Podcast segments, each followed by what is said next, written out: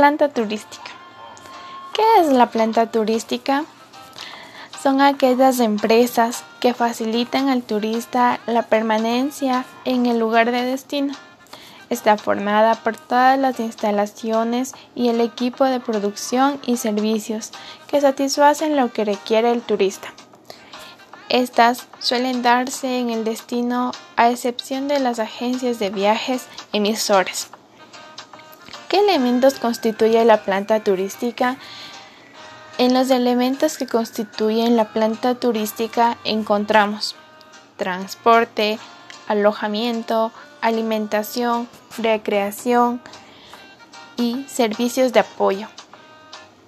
En el transporte encontramos lo que es marítimo, aéreo, terrestre.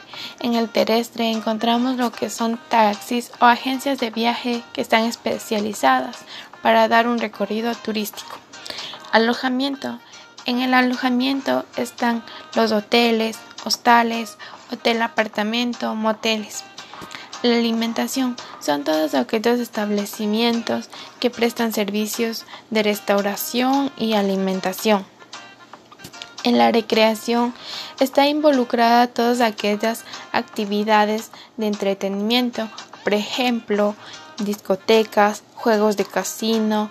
Eh, en la playa podemos encontrar actividades como motos acuáticas, eh, bucear, eh, la banana, entre otras que son de interés para el turista.